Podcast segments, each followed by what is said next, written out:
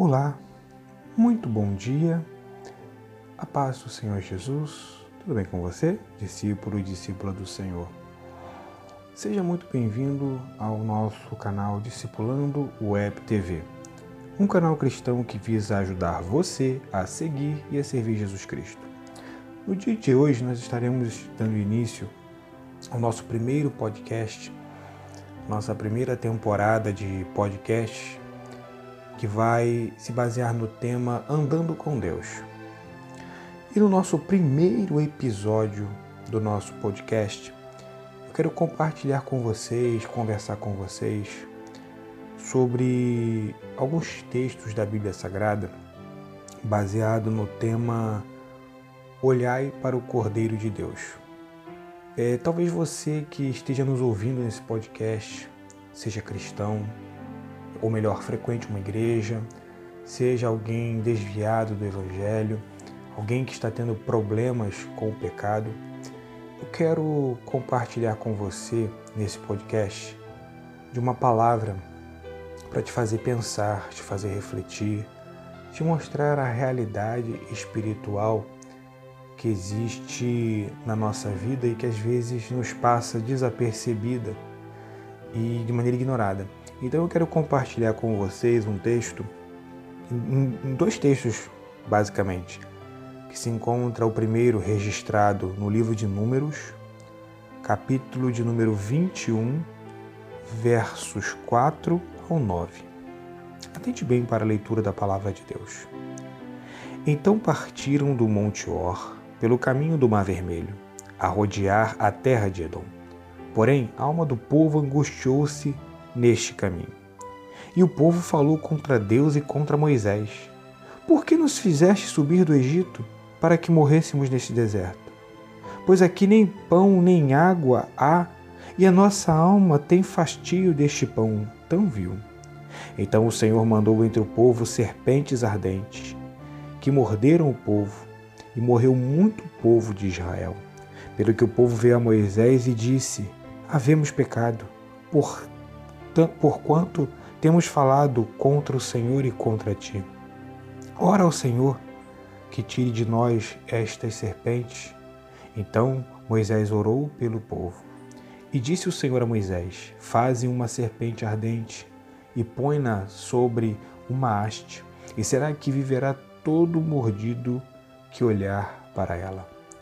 E Moisés fez uma serpente de metal e pô-la sobre uma haste. E era que, mordendo alguma serpente a alguém, olhava para a serpente de metal e ficava vivo. Outro texto que quero compartilhar com vocês se encontra no Evangelho de Jesus Cristo, segundo escreveu João, capítulo de número 3, do verso 13 ao 16. Preste bem atenção no que diz o texto da palavra de Deus. Ora, ninguém subiu ao céu, senão o que desceu do céu, o Filho do Homem que está no céu. E como Moisés levantou a serpente no deserto, assim importa que o Filho do Homem seja levantado, para que todo aquele que nele crê não pereça, mas tenha vida eterna. Porque Deus amou o mundo de tal maneira que deu o seu Filho unigênito, para que todo aquele que nele crê não pereça, mas tenha a vida eterna. Porque Deus enviou o seu Filho ao mundo não para que condenasse o mundo, mas para que o mundo fosse salvo por ele. Pôde compreender o que o texto sagrado está nos dizendo nesta manhã? Recentemente, olhando alguns, algumas postagens em uma rede social, eu me deparei com um meme, é, até postado por um pastor conhecido meu, e nesse meme ele falava acerca dessa nuvem de gafanhotos que veio da Argentina para o Brasil, na região sul, e que essa nuvem de gafanhotos ela estava vindo e as pessoas estavam comparando essa, esse momento da nossa história atual com as pragas do Egito, com uma das pragas do Egito, que foi a praga de gafanhotos. E em uma colocação que uma que uma pessoa fez nessa rede social, um comentário, eu postei, baseado nesse comentário, uma colocação é, mais como um, um intuito de despertar as pessoas para uma realidade espiritual muito importante. A pessoa dizia que agora, se, se uma das dez pragas do Egito havia se manifestado no Brasil, tínhamos que tomar muito cuidado com a última praga, que é a praga da morte dos primogênitos. E aí ela, a pessoa fazia uma brincadeira com aqueles que haviam sido gerados primeiro nas famílias, né, os irmãos mais velhos. E eu coloquei uma, uma, uma postagem que dizia o seguinte, que no meu caso, na minha família, eu sou o primogênito e não tinha problema, porque sobre mim pairava o sangue do cordeiro. E daí surgiu uma. Até o pastor que havia colocado a postagem comentou que era uma brincadeira, enfim. Eu falei, não, entendi que era uma brincadeira, mas coloquei mais porque existem pessoas não cristãs que com certeza vão passar por aquela publicação e vão se espantar, vão criar temor, né? Então eu coloquei aquela postagem para mostrar a importância que existe no sangue do cordeiro. Quando Deus impetrou juízo sobre o Egito, Deus enviou dez pragas. E numa dessas dez pragas, como citei agora há pouco, havia a praga de gafanhotos. E, como também citei agora há pouco, havia uma última praga. A décima praga era a morte dos primogênitos. O que, que seria isso? Deus havia dito para Moisés que à meia-noite do dia 14 do mês de Abib, que é o primeiro mês do calendário judaico, o primeiro mês religioso do calendário judaico, Deus iria passar a meia-noite no meio do Egito e levar, permitiria, vamos colocar assim na, na linguagem bíblica, né? aqui colocando também a, a referência de outros textos, Deus permitiria que o destruidor, que o anjo da morte, entrasse nas casas que não fossem marcadas com o sangue do cordeiro. Deus havia orientado Moisés que todo hebreu deveria pegar, matar um cordeiro de um ano, e, e, ao matar esse cordeiro ele tinha que separar o sangue. O cordeiro era preparado para ser comido, dentro das orientações que Deus deu a Moisés. E quando ele estivesse sendo preparado, o, o ofertante, a, a pessoa que fez o sacrifício, que matou o cordeiro para ser comido, deveria pegar o sangue do cordeiro e passar nas vergas e no, na, na verga e nos umbrais da porta. Para que, ao fazer isto, qual era a mensagem que Deus estava passando com a marca do sangue na porta dos hebreus para o destruidor? Estava passando uma mensagem dupla. Primeiro, naquele momento, Deus estava dizendo, através daquele ato, que alguém havia morrido ali. Se havia marca de sangue na porta, a mensagem que o destruidor entendia, eu compreendo assim à luz das escrituras, é que ali havia morrido alguém. Então ele passava por cima, que o primogênito daquela casa já havia morrido. E também, numa segunda, no segundo significado, tipifica é, a pessoa de Jesus Cristo, o sangue da nova aliança, o sangue do Cordeiro, né? O nosso irmão mais velho, entre aspas, morreu no nosso lugar para que nós pudéssemos ter o seu sangue sobre nós e a morte, o anjo da morte, não tivesse domínio sobre nós na eternidade. Sabemos que a morte física ainda domina o nosso corpo, somos mortais, mas com a graça do sangue do Cordeiro, nós não temos preocupação com a morte espiritual. Então, essa é a grande importância do sangue do Cordeiro porque talvez as pessoas que fizeram o meme não soubessem ou não atentaram para o fato de que só morreram no Egito aqueles que não tinham o sangue do cordeiro. E aqui deixa eu colocar algo importante aqui, amado discípulo, que nesse episódio morreram homens e animais. Morreram primogênitos dos homens e primogênitos dos animais. E eu acredito também que como o povo que estava no Egito era composto de hebreus, ou seja, não era só o povo de Israel, mas outros povos também que estavam lá, semitas, né, que saíram junto com Israel do Egito, é, muitas pessoas ouviram a orientação de Moisés entre os escravos, e não colocaram o sangue no cordeiro, nas suas portas. Não fizeram como Moisés orientou.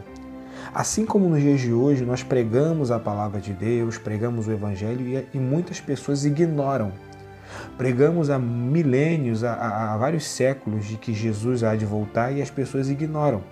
Então, quando a praga veio, até mesmo aqueles que eram hebreus ou até mesmo judeus, né, é, é descendentes de Israel, que não obedeceram à orientação divina através do líder Moisés, pereceram na mão do destruidor.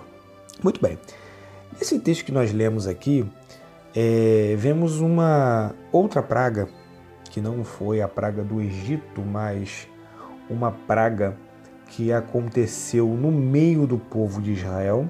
Foi uma praga lançada no meio do povo de Deus. E aqui nós vemos um exemplo é, do Antigo Testamento de uma colocação que Pedro faz em sua primeira carta, no capítulo 4, verso 17, em que ele diz que importa, que chegou o tempo, importa que o juízo de Deus comece pela sua casa. Então, ele até faz essa colocação no versículo que se o juízo começa pela casa de Deus, como comparecerá o ímpio, o pecador? Como ele vai se sustentar diante deste juízo?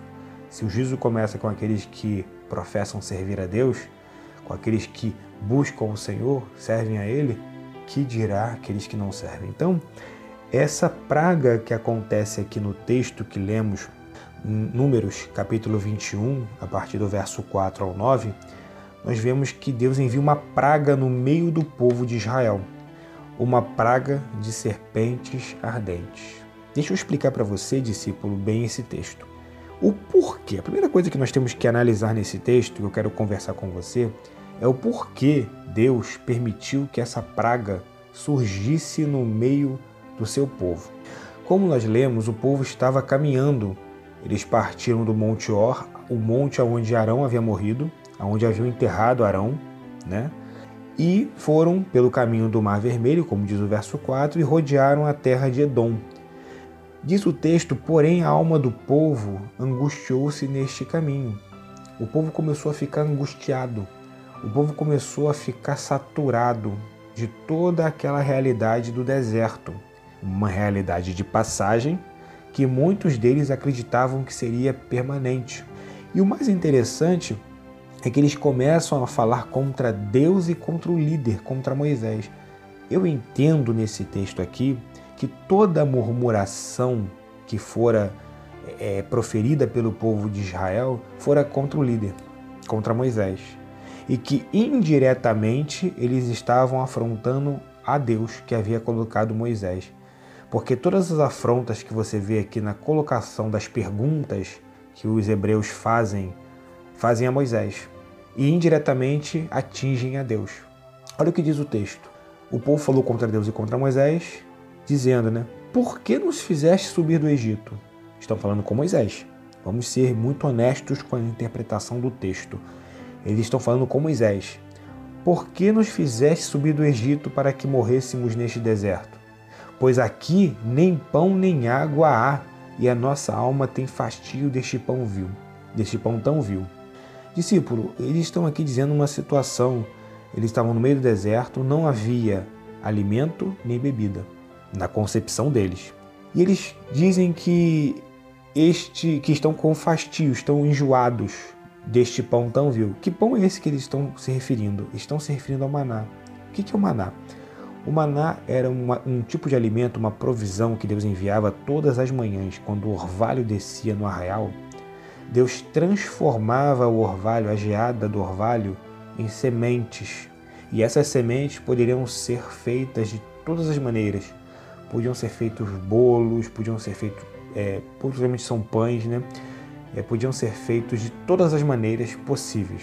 Era um alimento que eles recebiam diariamente e que não poderia ser guardado para o dia seguinte, porque era um alimento que não só os abastecia, mas também era um, um alimento para eles exercitarem a fé, porque todos os dias Deus enviava a porção diária e quando chegava na sexta-feira, véspera do shabat deles, o sábado, eles é, recebiam porção dupla para não terem que colher no sábado.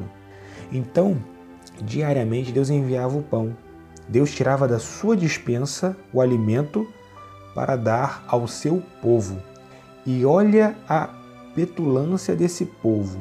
Tudo bem que reclamassem com Moisés, mas eles se voltam para o líder e reclamam do alimento que vinha do próprio Deus, cujo alimento Jesus menciona lá em João capítulo 6, falando sobre o pão que desceu do céu. Pão ali é a, a, não é pão fisicamente falando, é, é, é a menção ao alimento básico. Então, eles estão dizendo: esse alimento que Deus manda do céu já está enjoando, já, já estamos enjoados de comer o alimento que vem de Deus. Deixa eu perguntar para você, discípulo: é, já comeu maná vindo de Deus? Você já comeu alguma comida vinda do próprio Deus? Eu nunca comi.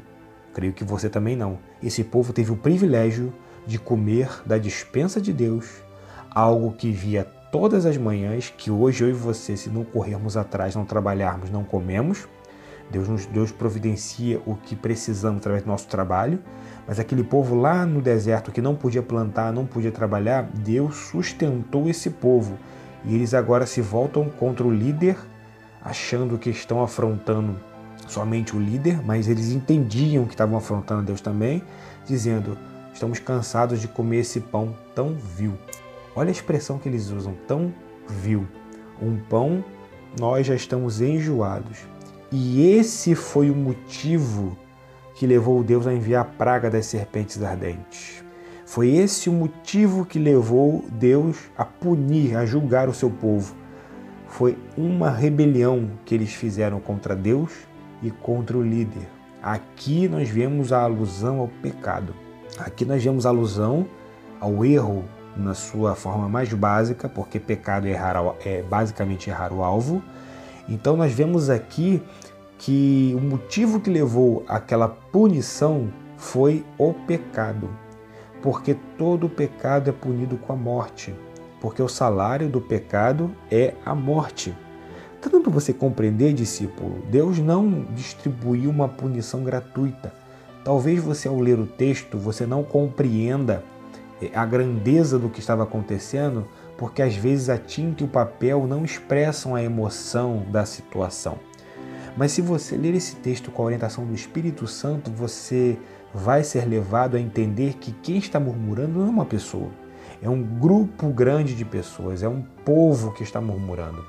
Geralmente são um grupo dos revoltosos, dos rebeldes. Eles estão murmurando e levando o resto dos piedosos, do povo, a murmurar também. Por isso que o Senhor puniu aquela rebelião, né, que segundo 1 Samuel capítulo 15, verso 22, é comparado ao pecado de feitiçaria, né, o pecado de servir a outros deuses, de fazer feitiços, a rebelião, ela estava levando o povo a se afastar do Senhor. Por isso que os revoltosos, os rebeldes foram punidos com essa praga. Houve uma punição contra o pecado. E qual foi essa punição? Como falamos, Deus envia no meio do arraial, no meio do acampamento, serpentes ardentes. Essa foi a consequência do pecado deles. Deus envia serpentes que, ao morderem, seu veneno era tão ruim, tão letal, que causava ardência em quem era mordido, e logo após a ardência causava a morte.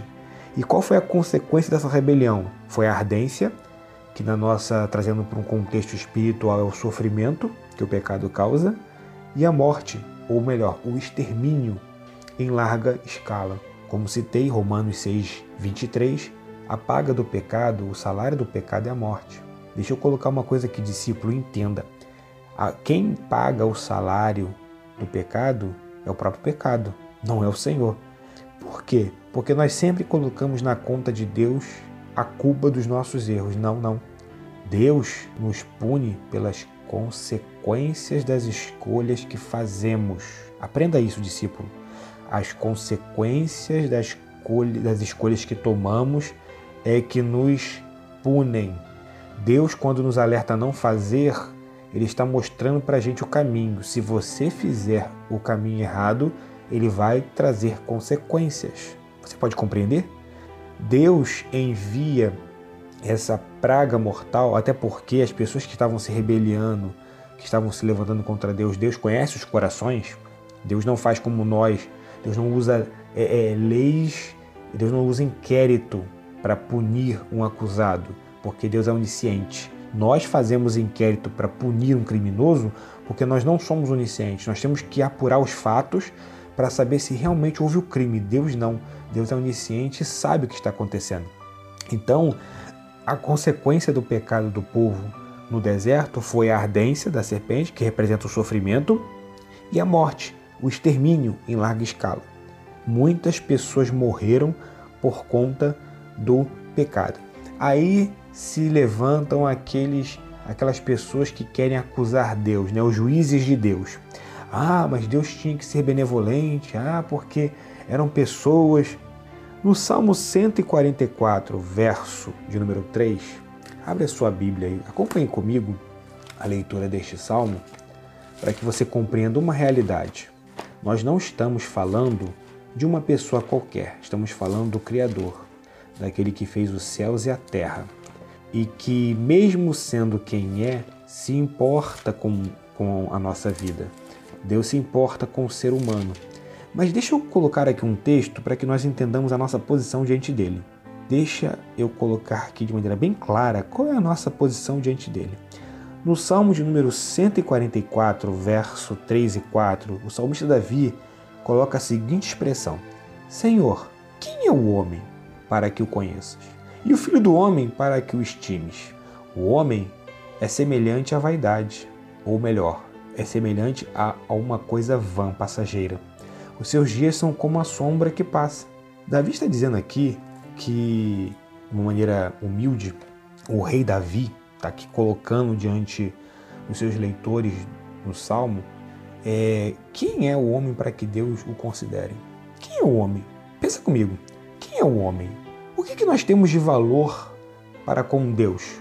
Deus nos ama por sua misericórdia, não que em nós haja alguma coisa boa, porque se Deus quisesse exterminar a humanidade, Deus poderia fazê-lo.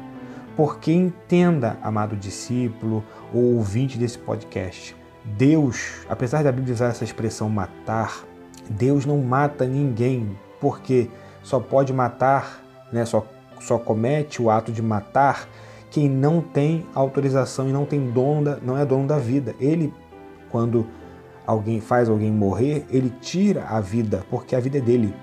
Deu para você compreender a grandeza de, de quem nós estamos falando, de com quem nós estamos nos relacionando? Deus pode tirar a vida de quem ele quiser. Eu, você que não podemos fazer isso, porque se fizermos, estaremos cometendo assassinato, estaremos matando alguém. Então entendamos, não coloquemos Deus, né, as pessoas que se levantam como juízes de Deus, não coloquemos Deus numa posição que ele não está. Ele está muito acima de tudo isso. O homem para ele é como se fosse uma poeira, como diz o texto, uma coisa vã, passageira, como uma sombra. O que é uma sombra? Uma sombra é uma projeção de, de, de algo ou de alguém. Quando o sol bate contra essa pessoa, ele gera, quando a luz bate contra essa pessoa, ela gera uma sombra. Quando a luz se apaga, a sombra some. Quando a, a, a pessoa sai da direção da luz, a sombra some. Assim é o ser humano. Hoje está vivo, amanhã desaparece. Então, é, existem muitas pessoas que querem justificar a sua pecabilidade, a sua vida de pecado, dizendo que Deus é injusto por punir, que Deus é injusto por punir o pecado humano. Nós é que temos que entender que nós necessitamos da misericórdia dele. Por isso devemos andar reverentemente diante dele, para não tropeçarmos no erro de criticarmos a Deus pelas suas ações, até porque nós é que somos imperfeitos, ele não. Ele é perfeito. Prosseguindo na nossa conversa, o povo está sendo mordido por serpentes ardentes e muitas pessoas estão morrendo.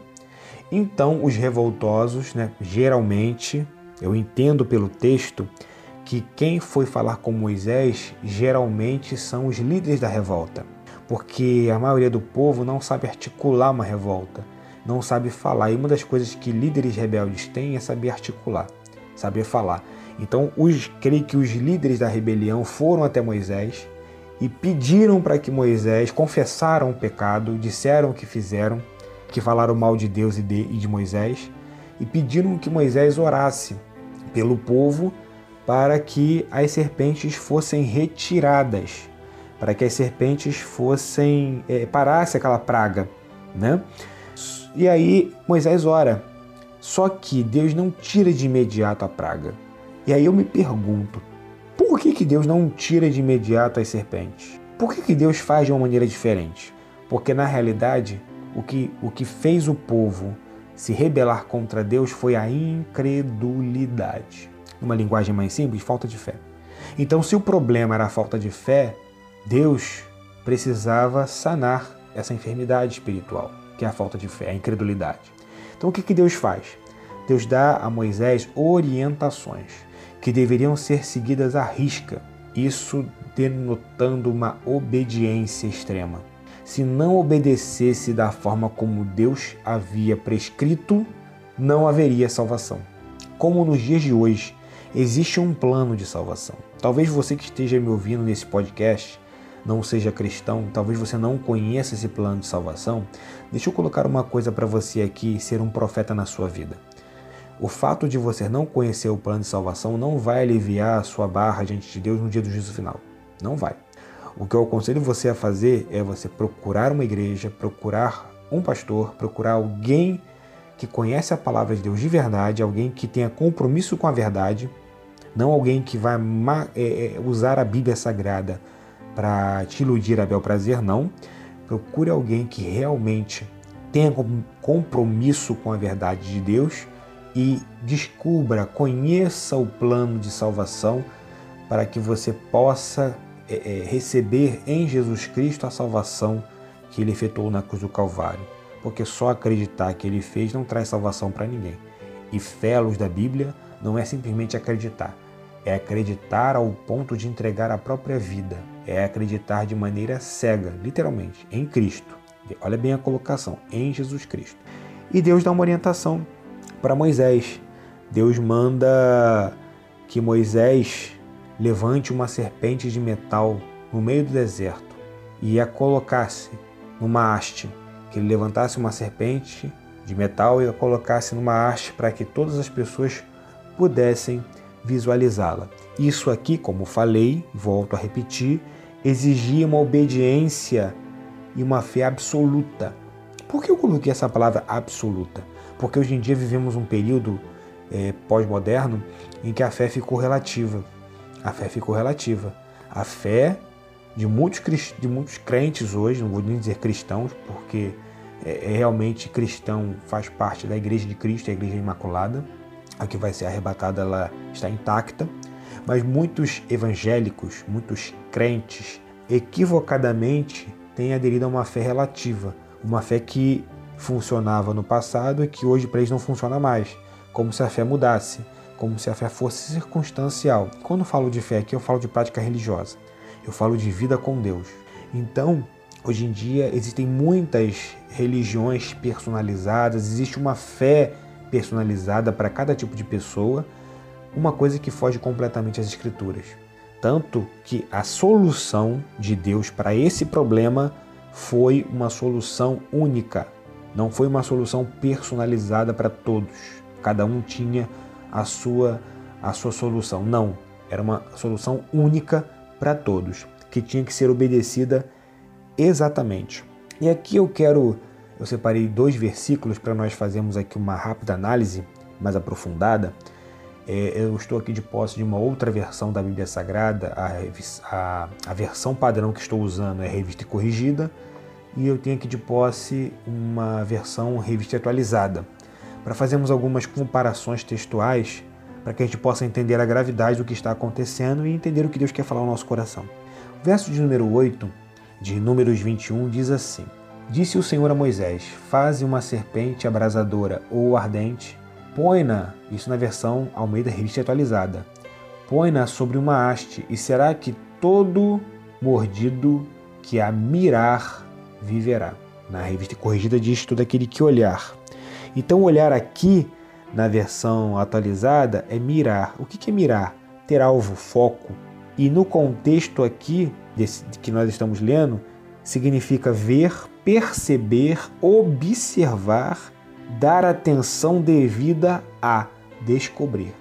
Olha o que o texto está dizendo. Todo aquele que for mordido deve prestar atenção, dar atenção à serpente que foi levantada, que era uma representação visível da realidade que estava acontecendo no arraial. Por isso que Deus usa como exemplo uma serpente de metal, porque quem mordia as pessoas era uma serpente de verdade, uma serpente abrasadora de verdade, e ele levanta uma réplica de uma serpente abrasadora de metal. Muito bem. Era a representação do pecado deles. Você que é espiritual e que tem uma certa é, prática com a Bíblia Sagrada já está começando a entender aonde eu quero chegar, aonde eu quero focar com vocês. Então, ele levanta uma representação do pecado do povo, que depois de um certo tempo o povo começou a adorar aquela, aquela serpente como uma imagem. Deus puniu o povo por isso, mas nesse momento aqui não era uma questão idólatra, não era uma questão de adoração, era uma questão de olhar, de mirar, dar atenção. Só que, entenda uma coisa: Moisés não saiu fazendo pregão pelo meio do povo, anunciando que a serpente era a salvação. Ele, acredito que ele deva ter falado com os líderes da revolta e o povo foi avisando, o povo foi falando. O grande problema aqui, amado discípulo do Senhor e ouvinte da palavra de Deus, é que a serpente foi levantada e muitas pessoas a viam de longe. E muitas pessoas talvez não soubessem nem que serpente era aquela. Mas o grande problema aqui é que a salvação só seria possível se o mordido olhasse para a serpente. Você está me entendendo? A salvação de Deus, ela só é possível se o mordido pelo pecado, que é o que representava a serpente, olhar para a cruz. Nós vamos falar mais à frente ela foi colocada lá na história e até hoje a sua mensagem repercute ao longo da história para que todo aquele que é mordido pelo pecado que causa sofrimento e morte possa, olhando para ele, ser curado deste mal. Será para você me compreender? Verso 9 diz o seguinte, na Bíblia Revista Atualizada. Verso número 9: Fez Moisés uma serpente de bronze e a pôs sobre uma haste vendo alguém, sendo, perdão, sendo alguém mordido por, por alguma serpente, se olhava para a de bronze, a serpente de bronze, sarava. Se dá uma ideia de condição. Se a pessoa mordida olhasse para a serpente que foi levantada, ela era curada da sua mordida, era curada dos efeitos do veneno.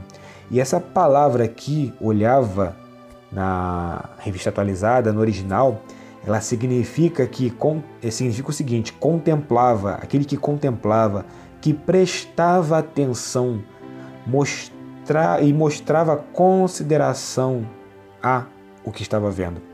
Não é ir à igreja e ouvir a mensagem e ficar por isso, não. É ouvir a mensagem, tomar uma decisão baseada no que ouviu na mensagem e não tirar os olhos de Jesus.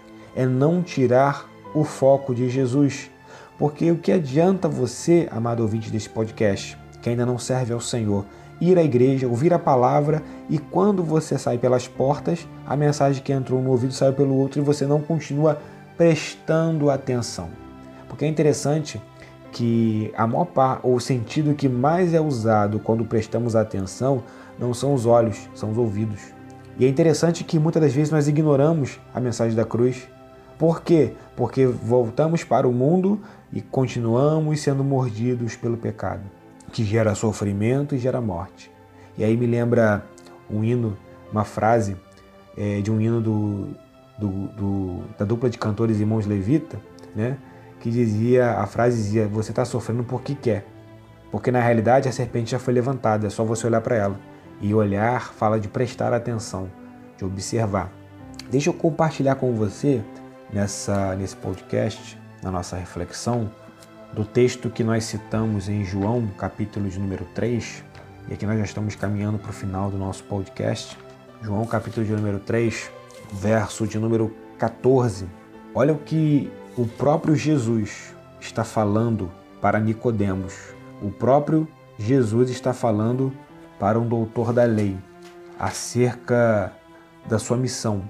Olha o que ele diz no verso 14. E do modo, e do modo porque Moisés levantou a serpente no deserto, assim importa que o filho do homem seja levantado. Olha a expressão que Jesus usa. Na Bíblia atualizada diz assim como, assim como, do mesmo modo, é, significa do modo porque, pelo mesmo motivo, justamente como, exatamente como, na mesma proporção que Moisés levantou a serpente no deserto, pelo mesmo motivo. Você lembra o que eu falei no início do podcast? Que foi por causa do pecado, por causa da rebelião? Pelo mesmo motivo que Moisés levantou a serpente no deserto, o Filho do Homem, a pessoa de Jesus, será levantado na cruz do Calvário. Ou seja, pelo mesmo motivo, por causa do pecado e pela mesma finalidade. Verso 15 diz: Para que todo aquele que nele crê tenha a vida eterna. Para que todo aquele que for mordido pelo pecado olhe para ele e seja curado do pecado. Quando eu falo olhar, não é só olhar uma vez, é ficar com ele focado, tendo ele como alvo, o autor e consumador da nossa fé. E diz também: assim importa, da mesma maneira, do mesmo modo que Moisés fez lá, nos dias de hoje também é feito pelo Espírito Santo. A mensagem da cruz continua sendo a mesma. No Antigo Testamento, a solução que Deus deu para a praga das serpentes ardentes foi levantar a serpente ardente metálica hasteada. Vou repetir para você. A solução para aquele episódio foi a serpente ardente metálica hasteada. E agora no Novo Testamento, a solução do problema do pecado é o Cristo sofredor humano crucificado. Essa é a solução que Deus está dando para os dias de hoje para o pecado. E não adianta você procurar religião, não adianta você bater na porta de diversos tipos de confissões religiosas, porque isso não vai solucionar seu problema. Não adianta até mesmo você ir e se tornar evangélico, né? A religião evangélica e não ter um compromisso real com Jesus, de não de realmente olhar para a cruz. Não adianta nada você entrar para a igreja e continuar vivendo uma vida de pecado, sendo mordido pela serpente, com o seu foco na serpente, porque todas as pessoas desviadas, dentro e fora da igreja, você pode perceber, amado discípulo, ouvinte desse podcast, que eles estão com os olhos focados no pecado. Qual é a primeira desculpa que eles falam para o Espírito Santo quando estão ouvindo a mensagem na igreja? Ah, quando eu me libertar, eu venho para a igreja. Quando eu abandonar meu pecado, que ele não abandonou até aquele momento, eu vou entrar para a igreja. Ele nunca vai abandonar. Aí está a questão. O veneno da serpente vai corroer ele por dentro. Então, precisamos entender que essa foi a, foi a solução que Deus deu. A finalidade, vemos aqui no verso 15, né, do, de João capítulo 3, para que, finalidade do que Deus fez, todo aquele que nele crê em Jesus Cristo crucificado tenha a vida eterna. E qual a razão disso? Versículo de número 16, que é o textuário da Bíblia. Porque Deus amou o mundo de tal maneira que deu o seu Filho unigênito. Com que finalidade? Para que todo aquele que nele crê, crê aqui não é acreditar, é crer, acreditar a ponto de entregar a vida a ele e abandonar o mundo, abandonar as práticas erradas. Não pereça, não morra eternamente, mas tenha a vida eterna. Olha só uma colocação aqui, fazendo comparação do próprio texto que nós lemos. Se o não pereça, o não morra, está falando de um tipo de morte, e ele, o texto mais à frente diz mais, dando ideia de contrário, tem a vida eterna. Se a vida é eterna, então subentende-se pela lógica que a morte é eterna, que o perecer aqui é eterno. Não é uma morte física, é uma morte eterna. Assim como ele fala mais à frente no versículo, tenha a vida eterna. Então precisamos entender que Deus fez tudo isso para que todo aquele que nele crê não morra eternamente, não, não pereça na eternidade. Porque a diferença da morte eterna para a morte física é que a morte física o corpo cessa, a eterna não. A eterna, a essência humana permanece para sempre. O verso 18 diz assim: Quem nele crê não é julgado. Quem entrega sua vida a ele e vive a vida de acordo com a vontade dele não é julgado, não passa por julgamento. O que não crê já está julgado. Olha a colocação que Jesus está falando. Quem crê no Filho do Homem, nele, em Jesus Cristo, não é julgado, não passa por julgamento. Mas a segunda situação diz que o que não crê já está julgado.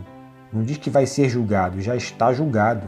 Porquanto não crê no nome do unigênito Filho de Deus. E aqui eu entendo uma verdade interessante sobre o juízo final, para muitas pessoas, é que ele só vai acontecer como uma forma de Deus mostrar justiça. Porque todo mundo que passar pelo juízo final e que não tiver seus nomes inscritos no livro da vida já está condenado. Não precisa nem ter julgamento. Até porque o julgamento de Deus vai ser diferente do nosso julgamento humano. Deus há de impetrar a sentença e mostrar ao condenado tudo aquilo que ele fez. Ainda vai ter misericórdia de olhar se está escrito o nome no livro da vida ou não. E aí você me pergunta, discipulador, como eu faço para ter o nome escrito no livro da vida? Eu quero usar como uma referência a frase, o título do hino da nossa harpa cristã, número 20, que diz: Olhai para o Cordeiro de Deus. Olha para a cruz de, Cristo. Todos aqueles que olharam para a cruz de Cristo e entregaram a sua vida para Ele tiveram as suas vestiduras branqueadas no sangue do Cordeiro. E segundo Apocalipse, capítulo 22, diz que todos que branquearam as suas vestiduras no sangue do Cordeiro terão direito a entrar na cidade santa. Deixa eu abrir e ler para você aqui. Abra seu exemplar da Bíblia Sagrada, tem de posse, ou se não tem, adquira um, para que você possa acompanhar os nossos podcasts e testificar na sua própria Escritura Sagrada o que nós estamos falando aqui. Diz assim a palavra de Deus, é, versículo de número 14 de Apocalipse 22. E aqui encerramos esse podcast. Bem-aventurados aqueles que lavam as suas vestiduras no sangue do Cordeiro, para que lhes, para que lhes assista o direito à árvore da vida, e aqui é menção à vida eterna, e entrem na cidade pelas portas.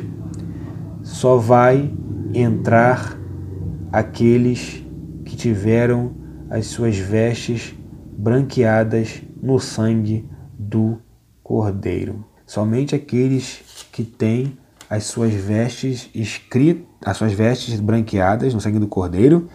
E no capítulo 21 de Apocalipse, verso 27, diz o seguinte: Nela, na cidade santa, nunca jamais penetrará coisa alguma contaminada. Contaminada por quê, discipulador? Pelo pecado.